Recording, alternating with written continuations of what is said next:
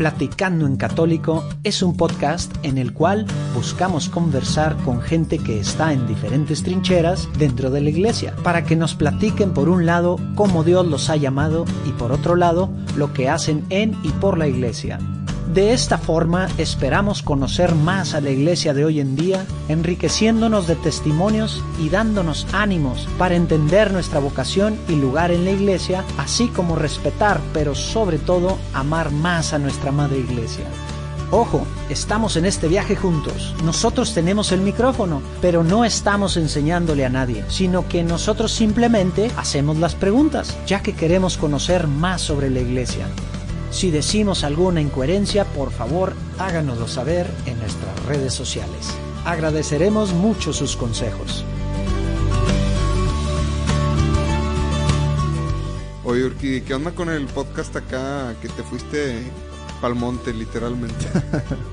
Pues sí, sí estuvo en el monte, agarramos el sábado en la noche. Es que aquí el compadre aprovechó que yo estaba afuera y se aventó, según el eh, uno de los podcasts más interesantes que nos hemos echado. Este, Oye, que bien que deja ver- morir. Edición especial. ¿Por qué? Porque, perdón, pero está en inglés. Eh, y lo peor del inglés es que estoy un poco oxidado. Entonces ahí disculparán mi, mi inglés. Pero bueno, creo que sí se Qué va a entender. Oye, este, que sí ¿y qué onda? Entonces tú lo visitaste en dónde fue? ¿En Coahuila? ¿En dónde? Eh, sí, General Cepeda. Me fui con mi familia sábado en la noche a General Cepeda. Ajá. Había una neblina tremenda para llegar. Sí, tú sufrí un poquito, la verdad. Eh, no sé, nada, nada, nada, nada. Pero realmente fue algo, no me esperaba yo. Sabía, este hombre lo, vi- lo vi yo por última vez hace 15 años. ¿Tú de dónde lo conocías? Sorprendente. Hace 15 años, 2003, me fui yo un verano a descubrir eh, si Dios existía o no. Para mí, eh, a Minnesota. Y ahí estuve todo el verano viviendo con él y con otros chavos. Eh, Vete en invierno para que veas cómo le no, pides a Dios no. que te mande un calentador.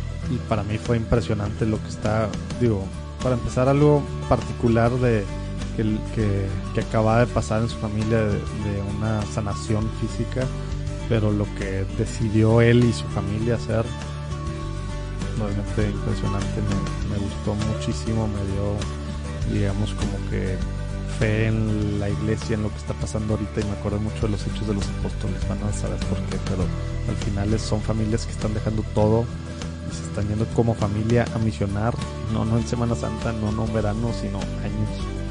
Bien. Oye, pues este, aquí se los compartimos. Yo lo voy a escuchar junto con ustedes, que no lo he escuchado. Y Aguanten el inglés. ánimo. Okay, so in this special edition of the podcast Platicando en Católico, I'm here with Bobby Edisman. Bobby, 15 years ago, last time I I saw you. What's up? we're we're in, in the middle of nowhere in Coahuila, General Cepeda, uh, supposedly 11,000 uh, people town. Uh, why don't you tell us a bit about who are you? Uh, what were what were you doing when I met you 2003 a bit of your journey of faith of getting to know Jesus and stuff Sure.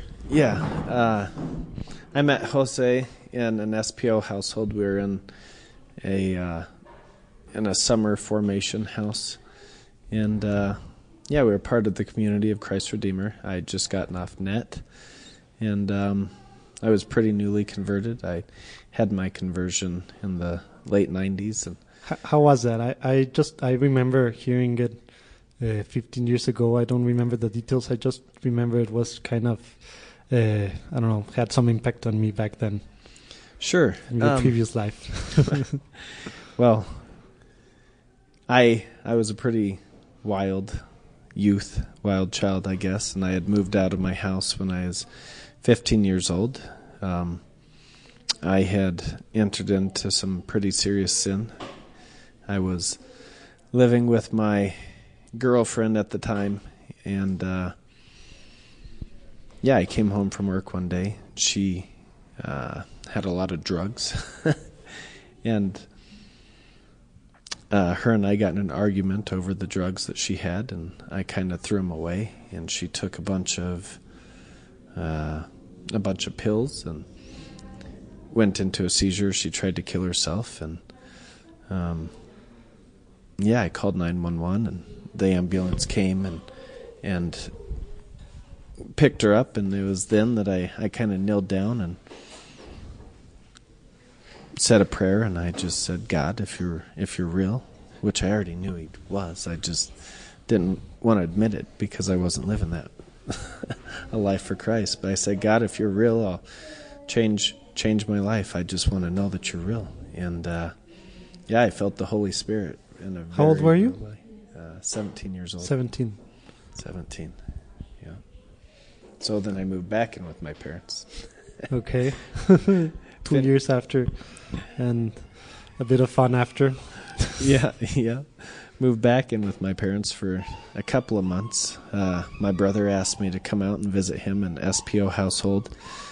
Uh, so I planned to go on a two week vacation out to Minneapolis, St. Paul, Where were you living at? uh, Wyoming. Okay, Wyoming. This all happened in Wyoming. Yeah, this happened. So you left your fa- your parents' house, but you still lived in Wyoming.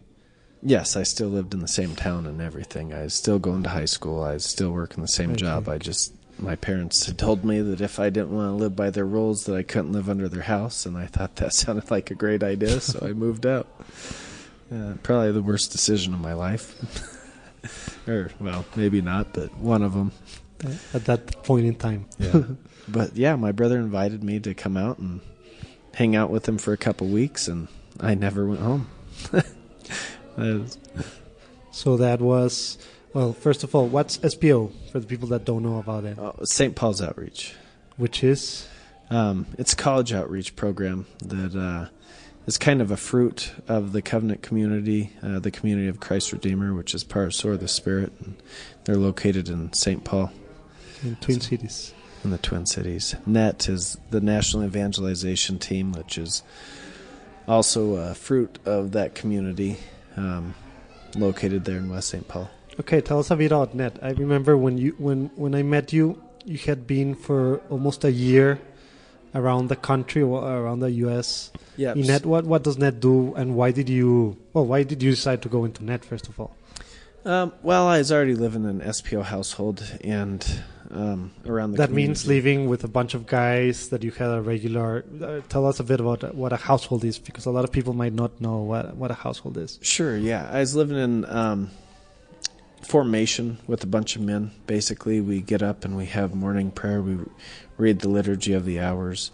Um, we have meals together. We uh, do praise and worship together. We do service together. We e- go out and do evangelization together. And we have night prayer together. Really, it's just uh, You were studying college or something, or you were just what what did you do at that that point in time? Uh, no, no. I well, yeah, yeah. I was in college for part of that time. Part of the time, I just had a a normal job where I was working, but um, man, I couldn't tell you what jobs those were anymore. it's so long ago. And then at one point you heard about Net, and Yeah, well, uh, you know, being around St. Paul's outreach and the community of Christ Redeemer, like net is everywhere. Those both those offices are in the net building, so I knew what net was. I was helping out with net retreats with the home team uh, from time to time, and um, yeah, I just kind of felt like the Holy Spirit was leading me to apply, and I did, and thank God I did because I met my future wife there. ah, really? Yeah. I didn't know that part. Yeah, we were on different net teams, but Ah. the same same. So what's year. Net? Oh well, so I was on net team seven, which just and my wife was on net team three or four, I don't remember, but uh, that's net is where you've got six guys and six girls that drive around in a van and put on retreats for high school students or- Around literally all over the states. all over the United States, from East Coast to West Coast, from the northern tips to the southern tips, and each team has their own route. Like my team was, uh, we were in Wisconsin, Milwaukee. Uh, oh man, I can't even remember. New Jersey, New York, Ohio, Pennsylvania. retreats, retreats, retreats. Just That's retreats. Yep. Just retreats. Wow. And uh, yeah, that was And a that was a year commitment, right? nine months. Yeah, Okay. nine months traveling around. and of course you have some formation before going around on what to say, what to do, how to, etc. Yeah, I don't remember how long the formation was. I want to say maybe a month or six weeks. Okay, okay. And then after that, uh, we met each other. Well, at SIP, SIP program. I don't even remember what SIP was. Summer internship Summer program. internship, of course, of SPO. Uh, and okay, let's fast forward a bit. Uh, this past, that was 15 years ago.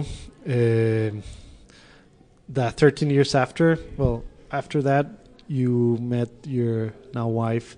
Three years after that, tell us a bit about how that went. You went to live all, all over the world, and then felt a calling, and that's why you're here right now. You could be very brief on of what uh, on how how those well those last 15 years have been, just after. Sure. After. Yeah, after you actually uh, in SIP, my wife was in household at the same time, and she was getting ready to go off and uh, join a convent, Saint Faustina's order. Ah, really? Yeah, they've got So Uh, after that, she went into a household, and then she was going to be a nun. I Correct. wanted to be a nun. Yeah, yeah. So she was uh, she was discerning her vocation and went and joined Saint Faustina's order, but she was in uh, she was in uh, Boston at the time, Okay. and uh, yeah, she was only there for about a year and discerned out of it. Luckily for me, and she came back into household, and then her and I started dating. Um, we dated for a couple years and got married. I joined the Marine Corps and we lived on the East Coast, West Coast, and then overseas in Okinawa, Japan, and then uh, back to uh, back to Minnesota. I first, I'm sorry, I'm gonna go a bit back because, well, of course, there's a lot of crazy stories I remember from that summer in, in Minnesota. But I remember because I want to come back to this. I remember you had some hearing problems, right? Some hearing difficulties. Yeah, How, yeah. how, how was that? That first, you still could hear on on one of your ears or somehow. Uh, how how was it? Just so we later come back to it. You know why? Yeah, when I first met you, I had uh, I had bad hearing when I was in high school. I had worked in the oil fields, and um, one of the rigs had actually blown up, and it kind of messed up the hearing in in both ears, but mainly my right ear. So I had, you know, pretty bad hearing. I don't know why I remember that you were in MMA, right? You you fight uh, you fought right, and you were pretty good at it. I don't know some national level, something. I don't know why I thought it had something to do with that. All right. Um, well, I wasn't in MMA. Uh, I boxed, I wrestled. I was in judo and taekwondo. I don't know why I thought that you were in more crazy stuff. Well, I really, I, I really did like, like mixed martial arts, and I, I did go into like these tournaments, but I wasn't at any uh, national level. But probably what you're remembering is my brother and I both, when we were in taekwondo, got invited into uh, uh, the Junior Olympics. Oh yeah. Okay, maybe that's it. So Okay, so you went to in, into the Marines, and then uh, all over the world. Then you had another thing happening to your to your uh, ears or something, right? Something happened also. You lost more of your. Yeah, so just lots of shooting guns, lots of loud noises, um, you know, big bangs through through the Marine Corps. My hearing got worse and worse and worse, and uh, yeah, yeah, it was pretty bad. You know, both both my wife and I have have terrible hearing, so it's like a an old couple, But from your from your right side was almost completely non-responsive. non-responsive. Yeah, That's yeah. the medical term, right? Yes, yeah, From the right side, and from your left, you sort of it was pretty bad too.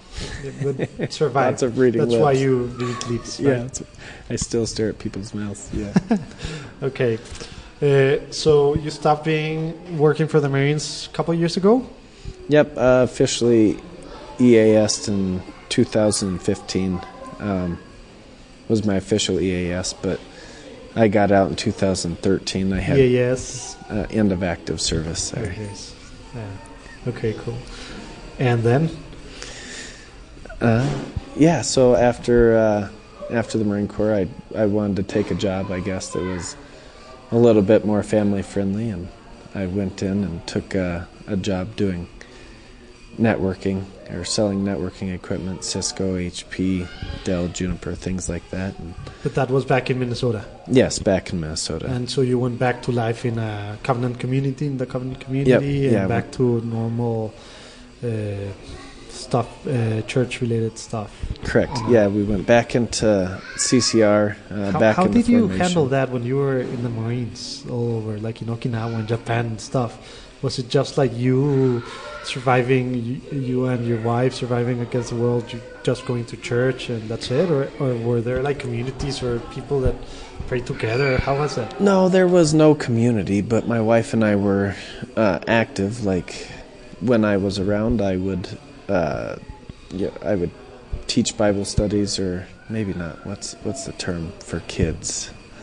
Um, Sunday school. Sunday school, yeah. I'd teach Sunday school classes. My wife and I both would, and a lot of times she was the one teaching it because I was gone. But when I was around, I would teach with her, and Mm-hmm. she actually worked for the church for the for the military diocese and and we tried to stay involved but there definitely was no nothing like like a community, Like a community, like a yeah, group of people that got together. yeah we were in the wilderness for for a long time. a long time.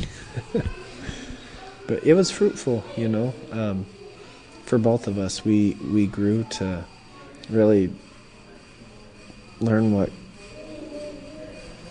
what community means you know by being away from it. yeah yeah Well, That's what happens sometimes. Yeah. I think we had taken it for granted, you know. We Yeah. didn't realize what we had. And okay, so now, well, you went back to life in Minnesota. Right now, you're in General Cepeda, a very, very small town in Coahuila. What the hell are you doing here? Uh, well, my wife and I, three years ago, um, well, first, I guess I got to go all the way back. When we were dating, I told my wife that it was my vocation to be a foreign missionary. And she told me it's either my vocation to marry her or to be a foreign missionary because she would never do this. but uh, about three years ago, um, she had a change. Um, reading the scriptures, just reading through the daily scriptures. You were still in Japan or somewhere, or you were already back in Minnesota? No, we were back in Minnesota. We were just living normal life back in with community. We were in formation track and thinking about uh, making a covenant commitment and just going through with that. Um, and then I had asked my wife about once a year for the past 12, 13, 14 years, I guess. I'd ask my wife to pray about foreign missions and to think about this. Every every how often? About once a year w- Okay. during it Easter. wasn't like every day you were pressuring her. no, maybe maybe sometimes it's twice a year, but no, no, I, I definitely didn't pressure. her. but it, just any time. Uh, usually during Easter, we get all these mission related Ah, yes. uh, readings, and then it'd be heavy on my heart again. So I'd ask her, you know, hey, will you pray about doing this? And she'd always say yes, kind of half-heartedly. I'll pray. yeah, That's yeah, it. Yeah, I'll pray. commitment. Yeah, sure. I'll I'll pray about that. And yeah, I'm sure she kind of did, but she never really asked the Lord what His will was. Till three years ago. Yeah, and then about three years ago, uh, man, she just uh, the scriptures came alive to her in a whole new way, and her heart was set on fire for for missions. So Now she was the one telling you to Well- leave everything behind. No, no, I had been asking her to do this forever, and her heart really was set on fire, but she still had no idea how we could do this. I had been And telling. did you? What's that? Did you? Did you have any idea or? oh yeah, or yeah. My idea was that we just start writing bishops in in different countries. Ah, really? Just yeah, like that? Yeah, I told her I I, didn't. can't imagine when when I heard, well, when I saw your LinkedIn post, uh, I don't know, this summer, like, how do you do that? How how can you just leave everything? Because I, well, you'll get to this eventually, but when you were saying that you were selling everything and going on a family mission trip that could last years or forever or something like, how does that happen? How, does someone do that?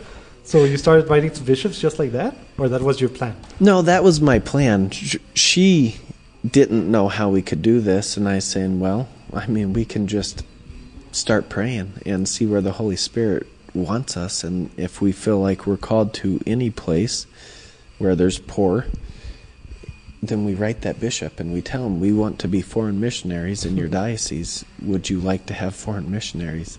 And that was my plan. Really, I thought, uh, you know, CCR had net and it had SPO, but there was nothing for families and and nothing. Yeah, it's when you were young yeah, and single. yeah, mostly. young and single, and there's nothing And for really. families, it's in your city, do your labor with your working life and your yeah, small group or something. Yeah, which is beautiful, and that is a calling, and it's a it's an amazing way to live life if you're called to that. But But I'm called to something more, and I, you know, there's more people in the world today that have never heard the name of Jesus than ever before because the population just continues to grow. that's a fact. Oh yeah, that's a fact. You can Google it. You can look it up. Like, there's more people Can I today. Google? Not always. Okay, so you started, you started actually doing that, sending letters to the, the bishops, or you found out about? No, No my wife was not convinced about this. I had been talking to my wife about doing it this way for 10 years. I thought if we just go out to anywhere and we do missions, uh, more people from the community will see what we're doing. We can go back, share our experience, and and something will happen. Like inside of the communities, more people will start doing missions. Um, my wife was never convinced about that, even when her heart was set on fire. And she's like, "How do we do this?" And that was my response again. Like, this like, is how we do." I want to do it, but not that way. Yeah, she's like, "That's just insane. I can't do. I can't do that." So, I googled Catholic families on mission, and the first thing that popped up was this thing called Family Missions Company, and it's Catholic. Which So- is weird, no? Because a lot of Christian denominations do this and have done this for the last several decades, but you never hear about Catholics doing it, right? There's nothing else out there like this. FMC, Family Missions Company, is one of a kind. There's nothing else out there like this. It's actually born from the fruits of, of the communities. It's not part of any specific community per se, but Frank and Jeannie Summers had this same calling on their heart that I had. When was that?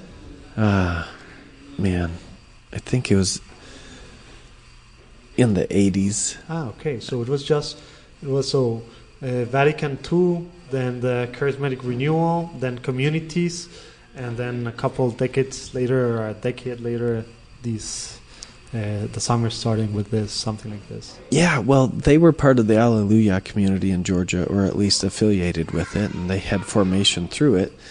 I'm not exactly sure their story. There's a couple books. One of them is The Acts of Our Family by Jeannie Summers. And Okay, well, we'll we're gonna add tho- those to the to the show notes.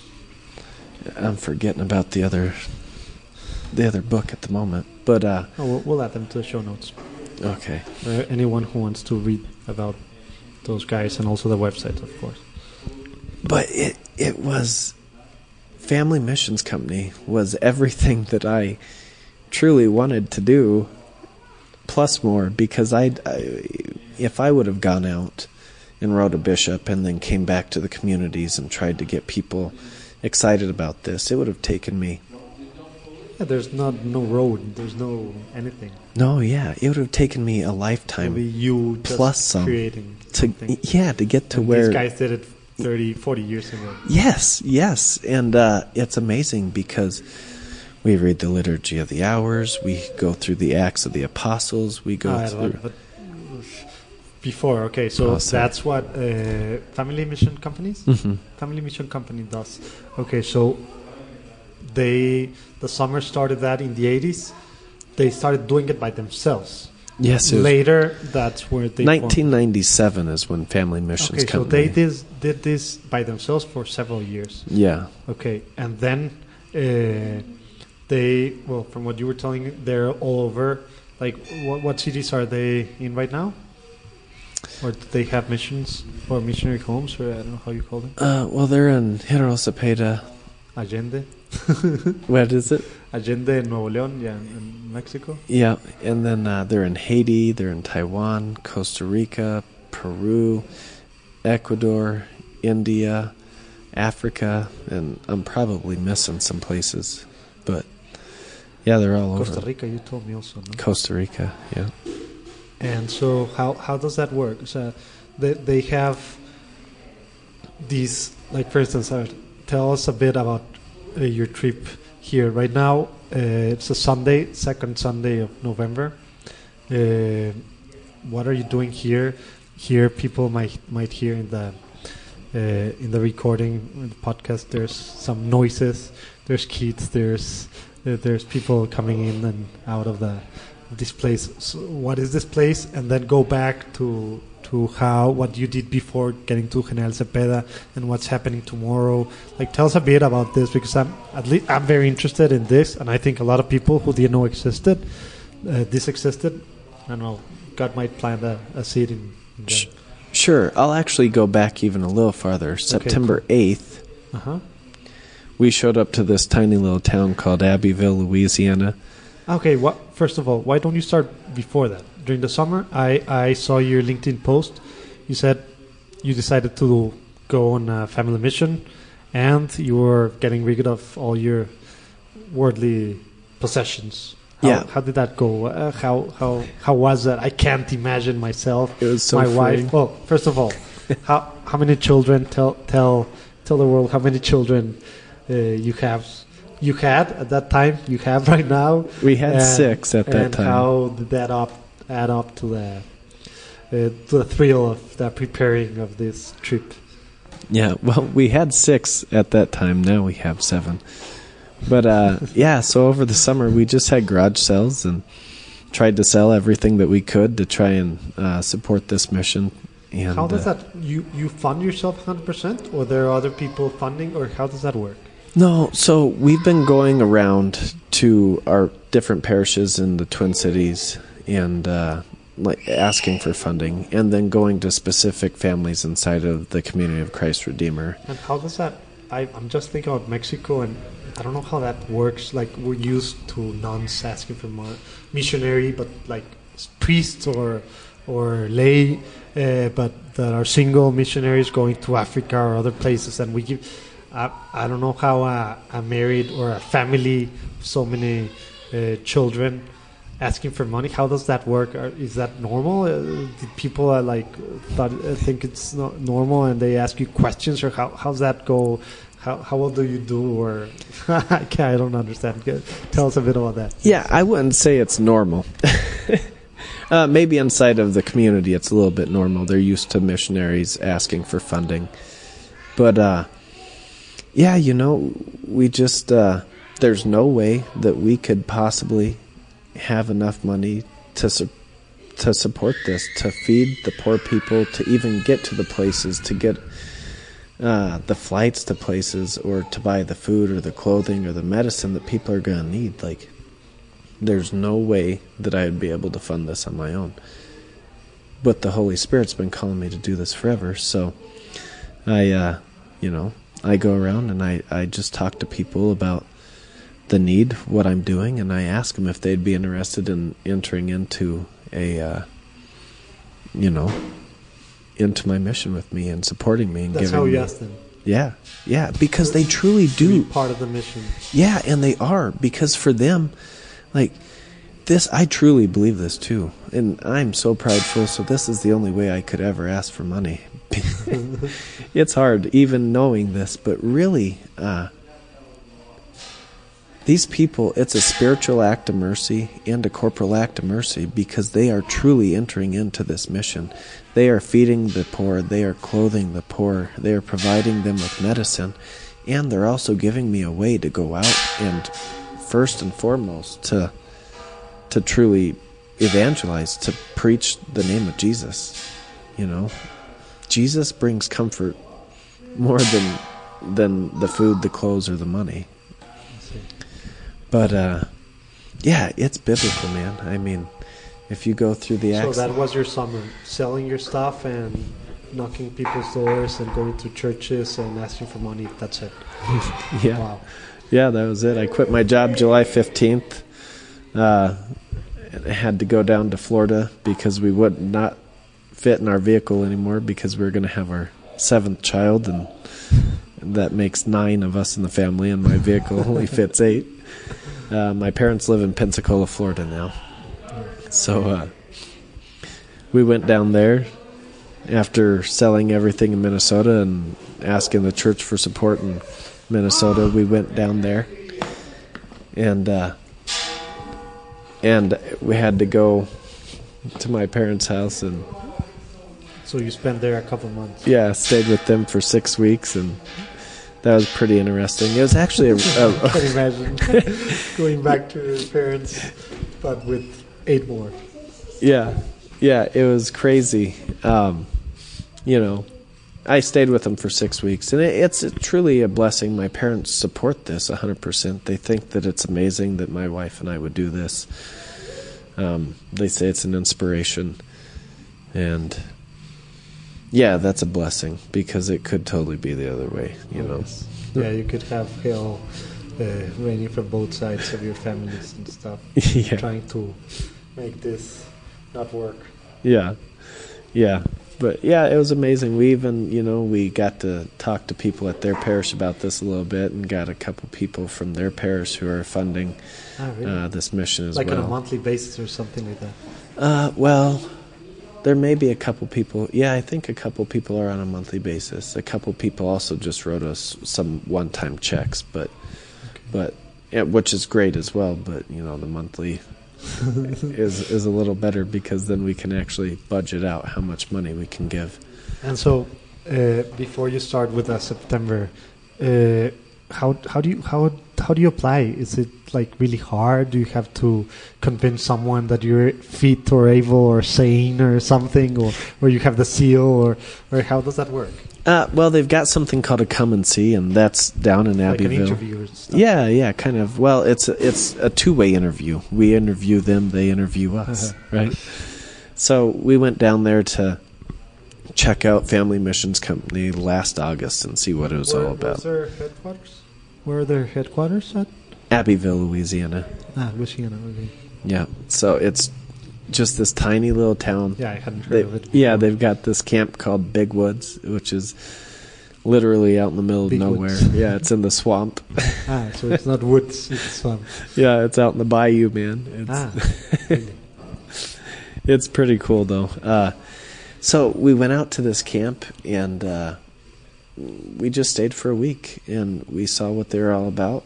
Uh, we entered into prayer with them. They had some missionaries come in and talk to us about their experience in the field. And uh, How many families do they have right now missioning?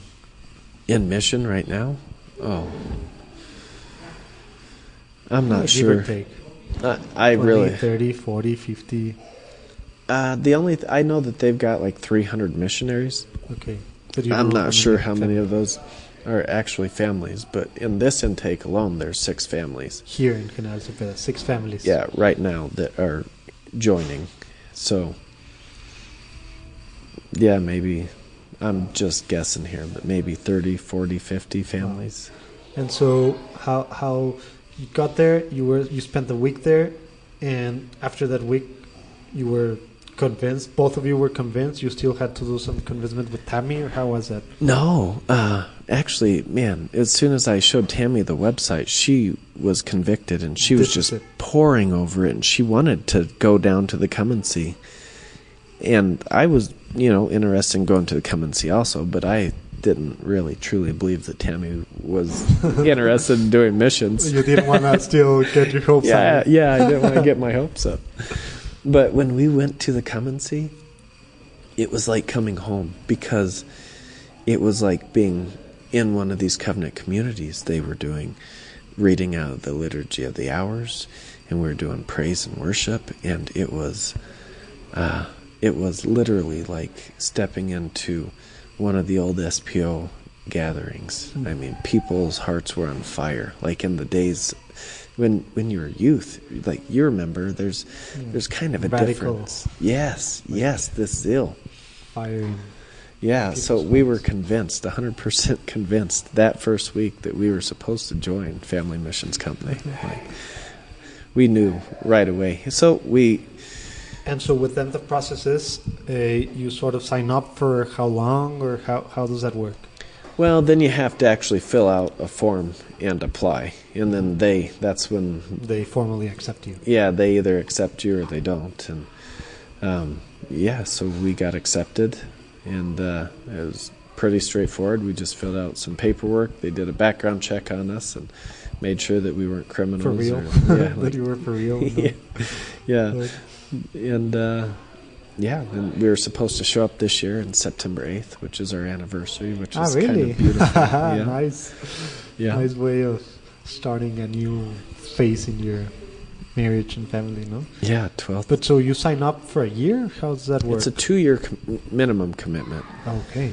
Um, however, when you sell everything you own, Well, I can imagine your your specific situation might be a, a bit different than other people that maybe Yeah. left a house behind or something behind that maybe in two years are planning on coming back. yeah, yeah, we're not really looking at a two-year commitment. We're, you know, right now we're we're looking at this being a lifetime commitment. Wow. But for any Uh, singles that yeah, want to do, I, I want to ask you. Let, let's say, let's not scare people who want to do a two-year thing. Like, for instance, maybe I should ask someone else here, right? But you've been talking with these guys here. Like, okay, two years off with their family. What happens with schools? What happens when they said, "Do you did you speak with someone regarding coming back to real life? How that how how does that happen?" yeah, actually, I can't, I can't get it on my mind. so they kind of have a community back in Louisiana, big woods. There's all these homes that they have. Okay. Ah, like physically, they live almost like close by and stuff, or they have a huge lot of land and a bunch of homes on that land specifically for these missionaries. like in the Acts of the Apostles, like in uh, the Acts of the Apostles, the and then first Christian communities. Yeah, and then they have another huge camp called Camp Woodman that's like 40 acres, and it's got even more space and more homes, and so they Wow. help you. Like if you're out on mission and you need to come back for a break, you can come back and live in those homes. If you need to come back and you you feel like you're kind of done with with missions, they will help you like transition back out of. Wow, Of the yeah, field, I, I can like- imagine for it to be hard, huh? Yeah, yeah, yeah. It in could a be. lot of senses, yeah. like for the whole family. Oh, maybe the man maybe just like pull it through, but like for the kids used to complete different going back to America. Yeah, yeah. I can't imagine. It's a whole different thing. So, for you, that's not the case. You're, well, of course, let's see what the Holy Spirit says. But right now, your plan is do this forever, never. Yeah. And what what's up with your your oldest is how how old is your oldest? 11. Eleven, and your youngest is two months, right? Two months. He was months. born right before we, we got into intake. Okay, so first, that sounds crazy for Mexican. well, maybe for It's crazy Everyone. for, for everyone. So what happens with their schools? What happens with their friends? What happens with their plans or whatever? How does that work? well, my kids specifically are homeschooled. Forever and ever since the beginning. Of Yeah, since the beginning, they've been homeschooled. We're, we're a military family, so we moved around. Ah, yes. And, uh, you know, that's just what was easiest for us. That's what worked best for us. And, and uh, it obviously still will. But the beautiful thing about going into missions is, you know, there's schools in other countries too. No, oh, and then you have other families. yeah, and there's other families. So you can homeschool by yourself. You can homeschool. But the normal thing is missionary families homeschool their. That's like the standard. No, no. It, the standard is you're led by the Holy Spirit, and you can do whatever, whatever So you leads. decide what to do with your family. Yeah, every family. You can have them here in the public school of General Cepeda if you. absolutely. Ah, okay, yes. okay. Yep. So Every That depends does. on any. uh, yeah. Okay, so and we may do that at some point. We may decide that it's more beneficial for our kids to be in the school, or they can evangelize. Yeah, maybe it's if, it, if it's in another school. country and you want them to speak the language, maybe it's the Yeah. only way, right? yeah, For well, a I while. Think, I think no matter what, they're going to pick up the language Oh, pretty yes, if quick. you're gonna stay. I'm going to be the one who needs school. yes, kids, kids won't have an issue. no, I, I, I need the school. You'll have to to enroll somewhere. yeah. Okay, so uh, you got to Louisiana September 8th. September 8th. Yeah. That was uh, two months ago. And what have you done these two months? So for the past two months, we wake up in the morning. It's actually a pretty, pretty uh, rigid formation process, which is amazing and difficult, but mainly amazing. Uh, so you wake up in the morning, and uh, for my family, we have prayer time. Just your family. You Just- have to gather with all the other families. No, just my family has prayer time. We do the the, the readings. Le- ah, the readings Yeah, and the the liturgy of the readings. hours. Or, Well, and then after we do the readings, uh, we go in and we have breakfast at, with the whole group. okay, cool. And then after the whole group has breakfast, we clean up, and then uh, uh, go in and we have prayer. And normally that's praise and worship. prayer together with everyone, The whole community. like in a chapel or something. yeah, or well, it's a giant living room, and Okay. there is a, a chapel, and we pray in there sometimes as well. But usually for morning prayer, it's just in this giant living room of this place So called your the kids Big have- House. Have two praying times, and like a, a family praying time in the morning, and then after after breakfast, a praying time with the whole community. Yeah, yeah. So there's some praise and worship, and then we do liturgy of the hours. Yeah. And how do you do it with your kids? Oh man, it's crazy. exactly, I can Lots of imagine the, the logistics and of, of getting them used to this. or- It's beautiful though, man. I mean, all the kids smiling and playing. Like the younger kids usually sit on the floor and will color and draw. Um, sometimes run around and scream. But the bigger kids enter into prayer, and it's just. Well, it's kind of like a gathering, right? Like you Uh-huh. go to a gathering and you got some kids entering in and and other kids running around. yeah running around and screaming like it's this the same the same process really Okay, so, but for for your kids, you know, you you lived uh, in abroad, uh, uh, all over the place. You, of course, I can imagine you had some praying time, family praying time and stuff, but not this uh, structured way of waking up and doing all of this stuff. It has been a process, I can imagine. That's why I think these several weeks or almost two months are for, right? Yeah these two months are amazing for my family not every family has to wake up in the morning and do that prayer time That's you. that's us yeah my family that is our routine we get up at 5.45 and we have morning prayer as a family we do the readings and then we share about the readings and then we have And we share about the meetings. But uh, t- tell us a bit about that for people who want to do that in their houses. Do you lead that? Do you have your kids uh, do the sharing or ask some questions or tell about how's that process?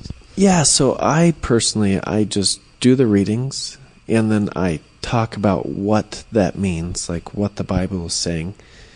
And then I ask them to share if the, anything is on their heart or if this brings anything up in them or I just ask them questions about the readings, really. Um, it's just my two oldest, you and know, you, I was going to ask you. 11 and 8 year old that really share. The other ones I kind of ask them to repeat things that I've said. Okay. And you started doing these these last two months, or you did this? Oh no, this is my this is our family. No, that's your family routine. Okay, Yeah. cool. Yeah, but And you started when they were how old? uh, this has kind of been the way it's always supposed to have been. Sometimes we're better about doing it more diligently, and other No, I times. ask you because I'm interested. Like I have my routine with my well, we have our routine with our kids in the morning and at night, and we start adding stuff depending on how old they are. Like we started just doing very simple stuff now with one song, and then now now two songs, and also a thankful uh, thankful prayer and uh, and uh, petitions. How do you say? It? Uh, yeah, peti- Yeah, petitions. petitions and stuff. That we start adding stuff. Uh, that's why, like this thing, uh, of course, mine are very young, but Just curious about when you started with that. Yeah, oh man, maybe maybe doing the readings about five years ago. Before that, it was a, a lot of uh, petitions and praying for specific people, and doing like uh, rope prayers. Like not so much the rosary. We should we should do better about doing that, but we do the Divine Mercy Chaplet because it's shorter, and well, because my wife joined her order. Almost. Yeah, well, she did for a year, so we've got that charism. Still in the family. Okay, now that you're that you're talking about your children, please please tell tell us a story. Uh, what happened last week, I think, or a couple of weeks, with your three-year-old Michael. Yeah, so uh, it's probably about a month ago now. We were uh, actually it was October fourteenth. Okay, so almost a month. I, yes. I believe it was the fourteenth. We were at mass. Uh, it had just ended. Louisiana, right? Yeah, in Louisiana, and uh, mass had just ended, and uh, we said a Hail Mary and and uh, said a prayer to Saint Michael, and You normally do that after every mass. yeah, that's our little routine. We always kneel down after mass and say Hail Mary, and then a prayer to Saint Saint Michael. Yeah, and after that, Michael uh, said, "Dad, I, I want to say a pr-. well." Actually, that specific day, we prayed for this man named Ricky, who has cancer, uh, that he would be healed. And we had met him at the gas station the night before, and we're praying. Randomly, you met. Yeah, just randomly met him. I felt like the Spirit led me to go ask him if I could pray for healing for him. which is pretty crazy to do. Pretty crazy thing to do, no? Or isn't like in Mexico? It is. Yeah, yeah, Like asking for someone, can I pray over you? And yeah. It's kind of stepping out into the water in the U.S. like a- too. or people who do it are like Christian from other denominations and stuff, other churches, not Catholics. Catholics, Yeah, it's kind of a crazy thing for Catholics to do. exactly. But uh, um, so you do it. You did that with your kids. yeah, I did that with my kids. It's not too crazy for me to do. I'm not. I'm kind of crazy, but you know that. Yes, a bit. FMC also does this though. It's part of the charism. Like you know, we're going out to be missionaries, and part of it is knowing that the Lord is going to move in yeah, power, missionary is not just going and feeding the poor. It's Yeah. letting yourselves be led by the Spirit. led by the Spirit. Like we take, uh, you know, I use the word vow pretty loosely, but we take a vow of poverty. We're going to live in poverty amongst the people that we serve, and uh, we're, we're going to serve them financially for sure. But more than that, it's like we're going to work side by side with them. But even more than that is we're going to be like Christ to them. And we want to tell them about Christ and share Christ with them. So FMC kind of gets you used to going out and praying with people and random people so that you can see that the Lord does move in powerful ways, that He is a God. After the Acts of the Apostles, Yeah, that's why we go through the Bible. Holy Spirit is still doing stuff. Right Yes, yeah, we actually go through the entire Acts of the Apostles in formation. Uh, we're almost done with it now. I think we're on like chapter 24, and there's 28 chapters. But yeah, so that's the whole point is to like go out and and pray over people. And so I think through my son having more formation in this way, he just randomly said, "Dad. Three years old, right? three years old. Yeah. Michael, he said, Dad, I want to pray over your ears that they'll be healed. And uh, with all this, what was your reaction? Tell tell us honestly. What was your reaction when he said that? well, I, I would like to say that I knew I was going to be healed, but uh, I was a little annoyed. you wanted to leave mass. Yeah, I was ready to go. It had been kind of a tough mass. The kids were a little rowdy, and I was kind of frustrated. so that he's putting his hand on my ear, and then Marilee, who had her hands in her mouth, How old was is Mary Lee? She's two. She had her hands in her mouth, and then she's putting them on my face and praying for me, and her babbling, and he's got his hand over my ear, and uh, I really wasn't entering into prayer at all, and then I started to get like a pressure, and then popping, and then a warm feeling, and I opened your ears, in my inside ear, inside my head, just inside my ear, mainly my right ear. And uh, I looked at Tammy and I was like, Tammy, I think something is really happening. I think you should all pray for me. I'm having goosebumps. Yeah, it was no. crazy. And uh, so they they all all my kids and my wife put their hands on me and instantly uh I could just hear.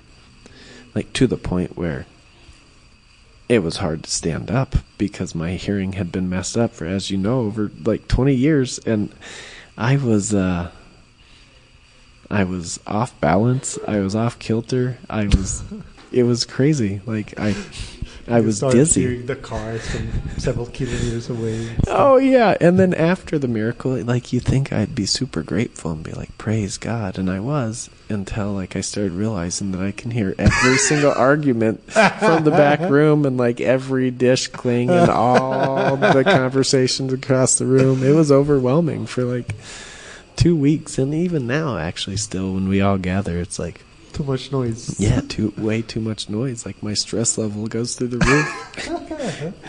and and how how do you see that affect Michael and well your other kids, but specifically Mike, Mikey? Yeah, you know, uh, this is something that's going to stick with them forever. Uh, Michael's only three, so right now, like, his faith has gone through the roof. Of course, he Yeah. he, he through him uh, you're completely healed. Yes, just Completely, right? From Yes, what you're just- saying. Yes, completely. I hear better than my Medically, you couldn't hear, and now Now you I hear more than better than my children. Like, the baby will be in the back room in Big Woods. We've got two doors that Now closes. You'll, you'll need your your how do you say? Uh, Hearing aid. yeah, no, the other uh, things for, for you, so you don't hear. Oh, No, like plugs. that. Put Yeah, plugs, in your ears. Yeah, I need plugs. yeah. But I can hear the baby crying all the through two doors in the back room. My kids can't hear him, Wow. and I can hear him. So I've got the best hearing in the house. It's So that means God still does miracles. for oh yeah, he does. And you know this uplifts my children for sure. It uplifts my faith. It edifies my faith. It edifies the faith of the entire community around us. You know, like our God is a God of miracles. And this is not the only miracle. Like there's been so many. I wish I could like rattle them Bring off the top people of my head. Yes, like the, each person comes back uh, every week sharing glory stories. One woman, literally, she had cancer. Uh-huh. Her name was Jessica Wilde. She had cancer. And she has no more cancer. Wow. We, She's here. she's not here. No, no. Her immune uh, system, she's actually a missionary. She's not in intake.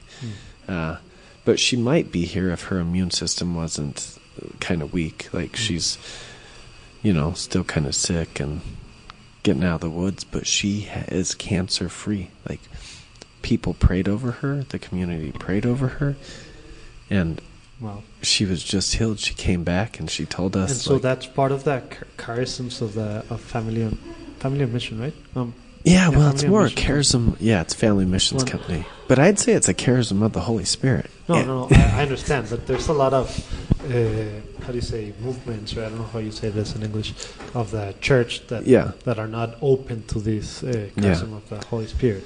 But apparently, you're trained in using it with the poor and with yourselves, and uh, like as a daily thing, and in what you you do in your mission, right? Yes, I mean, there's you know, there's this beautiful spot where, um, a, a man, I can't remember what was wrong with him, but in the Acts of the Apostles, he came in and he he asks Paul and Silas, I believe, for money, and they say, "We don't have money, Ah, yes. but what we do have, uh, we give you." That was the two of them, Yeah, Paul and Silas. Yeah, and they heal him, right? I'm remembering a song in Spanish about that.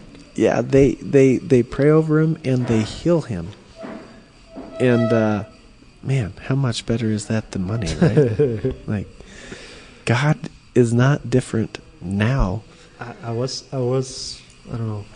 I think before the summer I was listening to one of uh, Father Mathias uh, Thellens or Thillens. I don't know how you say that his last name.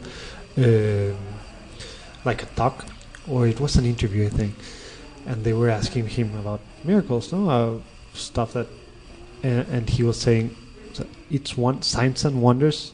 It's one of the ways that Jesus evangelized. Like really, Amen. like we Yeah. we we read the Bible and think uh, either we sort of believed it, yes, it happened two thousand years ago, but it was Jesus that time, or we think it's exaggerated, or we might like a lot of Catholics do, and and Catholics that can go to daily mass and communion and be part of of whatever and want to be saints, and it's like a normal thing, but was saying no, it's a it's a thing the that really uh, Jesus used to to expand his kingdom. You know, it's not it's not just because uh, he had a power. That's one of the ways to evangelize healing.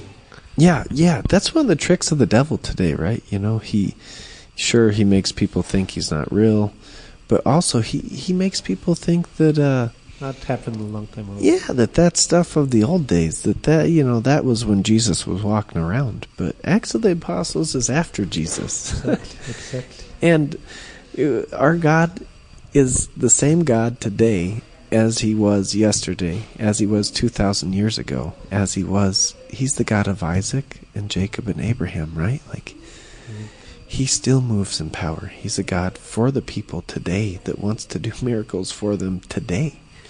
It's amazing how things are happening. Well, a lot of bad things, as you know, a lot of scandal inside, from inside the church and from outside the church, affecting us. And, and the thing is, the Holy Spirit is still in the church, right? Amen. Yeah. Um okay, so The devil likes to, to attack that which God holds most dear, right? exactly. And this is how God gives us his sacraments. And one of those sacraments is baptism, and the other one is confirmation. And in both of those, we receive the Holy Spirit. Exactly. And if we move in power in, in authority in the name of Christ, man, mountains can be moved. Yeah, I know. I still like. I hear you, and I I know these things are true, and I've seen a lot of things like, well, a lot of things uh, during my life. I I I, I don't. I want to say like actual miracles happening in front of me, but I've seen miracles happening to people around me, uh, some way, and also like possessions and and that stuff. But still, I hear you, and it still doesn't ring like for me to to acknowledge it or to to realize okay it's not like your kid is a is a uh, I don't know the only guy in the world right now doing this or it was just a chan uh, so there for me to believe it's actually real in the Holy Spirit. Of course I believe it but I don't know if if I if you hear me like actually making it making it real for my life like me Jose believing this in my everyday life and that if I feel some something when I'm walking and I don't know sometimes like pray over of the Spirit. pray over these people or uh, this guy or this girl yeah yeah it's just a thing I have or like I don't feel like it's not me yeah, God can use anyone, right? A three-year-old or a sinner like me or like someone, but it's so difficult. Uh, how, how I know it's not like you're a saint because you're alive, but what, what do you recommend? Like for pe- wh- what's a tip? Do you think like uh, to get over that? Uh, Just- to step out into the water like you just said like you people get promptings from the holy spirit right but we're like no god can't be asking me to pray for that person he can't really be telling me to give him this message like he can't was really my mind. yeah he can't want want me to go tell that guy that i love him. That's weird. Like or that god loves him or the ask me to pray for him. No that's weird. Like you know we like to be inside of our own bubble. But the holy spirit like he likes to pop that bubble. He likes to prompt us. And when we respond to those promptings little by little miracles start to happen right? Like we just had this this reading the other day about uh, man i wish i could have my bible on me. But to he who receives oh well basically Paraphrase it. yeah the paraphrase is that when god gives you a little bit and you actually respond to that little bit and you're responsible with what he gives he gives you more. And that's how the holy spirit is too. And it's not like there's you know a finite amount of holy spirit. It's infinite. And the more you respond, the more you receive, and the Spirit can start to move. And when He moves in power, The thing is, we have to let him, right? oh, amen. We have to take that step into the water. Yeah. Yeah. So on this note, uh, time to to close. Uh, what do you think? You lead us into a prayer right now, Bobby. Just Sure. asking for the Holy Spirit. Yeah, the Father, Son, Holy Spirit. Come, Holy Spirit. Holy Spirit, come. Praise you, Lord. I love you, Lord. Give all glory and honor to you, Lord God Almighty, Father. Heavenly Father, I ask that you would come and you be present uh, in our hearts, in the hearts of each person who listens to this podcast. Uh, that they could feel the Father's love in a real deep and powerful way, in a personal way. That they could experience the Holy Spirit move in their life in power. That their ears could be open to the Spirit, that their heart could be open to the Spirit, and that they could be blessed through the Holy Spirit. Heavenly Father, we ask that you would just pour your Spirit down upon each one of your children and move in power and in miracles. We ask this in your most holy name. Amen. Amen.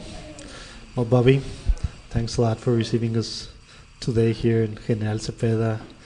Uh, hopefully, tomorrow is when you when you're told when where you're gonna spend your first year or second year, Uh, or well, your two years. First. yeah, where we're going to be sent. After that- the for- first year, for- we have the year. freedom to go wherever So the Holy tomorrow. Spirit moves us.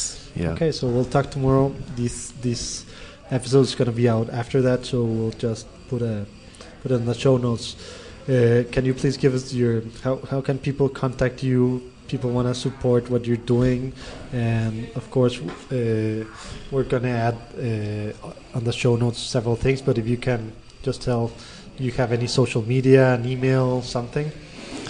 Um, yeah, I've got an email. It's airsmanfamily9 at gmail.com. And then we've got a uh, a blog spot as well. It's Airsman Family Missions blog spot. Oh, that's cool. So people can follow you around. Yeah, people can follow Do you us. update it? Yeah, well, my you? wife. Yeah, my I, wife. Can, I can't imagine you updating I'm that. not. I'm not much of a of a computer person or a desk person. My wife does a great job of updating it, though. That's cool. So people can follow you around, and well, I don't know. For us, people, for us uh, Catholics, that we sort of try to do stuff, but I don't know. We're normal lives. Uh, hearing your story and hearing what you guys do, I don't know. It, it helps us a lot in in giving us. I, I don't know how to say it. If it's more faith or is it just like. Uh, enthusiasm and like the Holy Spirit is really using people that are really right now. Yes, Paul, well, Peter and the apostles and stuff, they left everything behind. You guys are doing it right now, and it's more than 2,000 years after. So, I don't know, for us, it's really cool, and I can imagine a lot of people hearing this. It's really cool following you around. So, we'll add all of those, uh, all of your information in the show notes so people can follow you around, and, and if someone wants to to support economically or something, you know, we'll add that up too also. Could I just give one more Sure, stick sure, for sure. Family Missions Company? Man, if people really want to, like, test this out, step out into the water. Is it just Americans or Oh no, no! We've got full-time missionaries here in General Cepeda. This mission is ran by the Mexicans that live in this town. Uh, they send out missionaries to all these uh, ranchos that you took a picture of earlier, and they run this. Ah, yes, I'll add that also. We've got missionaries in India that run missions there. We've got missionaries in the Philippines that there are no Americans there. Hmm. It's only Filipinos that run that mission. Okay. But uh, I would say you can check out Family Missions Company. Uh, just Google it or go on to FamilyMissionsCompany.com. But yeah, we'll add it to the show notes. yeah, go on a mission trip. Like they do short-term mission trips. Like We're getting one ready- week, two week, or summer. Yeah, this. Ah, yeah, that's a cool thing. So they also have that. Yes, yes. For instance, if I have two or three weeks uh, per year vacations, add them. Well, go on a mission trip with my family. Yeah, Ah, yeah. that's cool. And that's an amazing way to like Take uh, a step glimpse of this, to- or just yeah, to really taste this and to step out into the water. If you want to see miracles, man, go on a mission trip. Yeah, and, and from from what I I hear, from what I gather, just by seeing what you guys are doing, it's not the typical mission trips that we just well that we as Catholics are used to, just going to the poor and keep hanging stuff out. No. You're doing it in depth spiritually, so that's really cool. That's a very different thing, and the world needs it right now. Yeah, Family Missions Company is a one of a kind. I've Cool. definitely Well, never Bobby, seen anything else like it. Um, congratulations on what you're doing. Um, I can imagine, in some levels, it's still hard doing this. I know that this is what you've been longing for several years, from several years, uh, for several years. But well, thanks a lot for your uh, for your life that you're giving to the church. Uh, hopefully, there's other people who will follow this. But well, thanks a lot, and and we'll keep in contact we'll see what happens. Maybe if you're if you're stationed somewhere in, in Mexico, maybe in a year that you know Spanish, we we can have a, another episode in Spanish, Yeah. so more people un- uh, hear it. Yeah, or if I'm in Ecuador or Ah, yes, any Ecuador, of Peru, these right? these South Exactly, South yes. American countries, Central American countries. Yeah, if you're stationed somewhere, you you'll know tomorrow. Yeah, yeah. I Okay. think anyway. Oh yeah, that's the plan. Yeah. We'll see. Well, Bobby Airsman, pleasure. Uh, see you. I don't know when. Last time was 15 years. Hopefully, it won't be in 15 years. But thanks a lot. God bless. Yeah, thanks for having me on. God bless you too. Bye. Gracias por escuchar un episodio más de Platicando en Católico. El próximo lunes tendremos otra entrevista que nos seguirá ayudando a conocer más a la iglesia de una forma diferente. Hay que estar al pendiente. Visita nuestra página de internet www.platicandoencatólico.com. Ahí encontrarás notas, enlaces y detalles de lo platicado el día de hoy, así como herramientas e información para seguir descubriendo sobre la iglesia hoy. Si te gusta Platicando en Católico y piensas que le puede hacer bien a la iglesia y a más gente, por favor envía el enlace a tus conocidos. Nos ayudará muchísimo que nos califiques donde quiera que estés escuchando el podcast. De esta forma se volverá más visible para otras personas.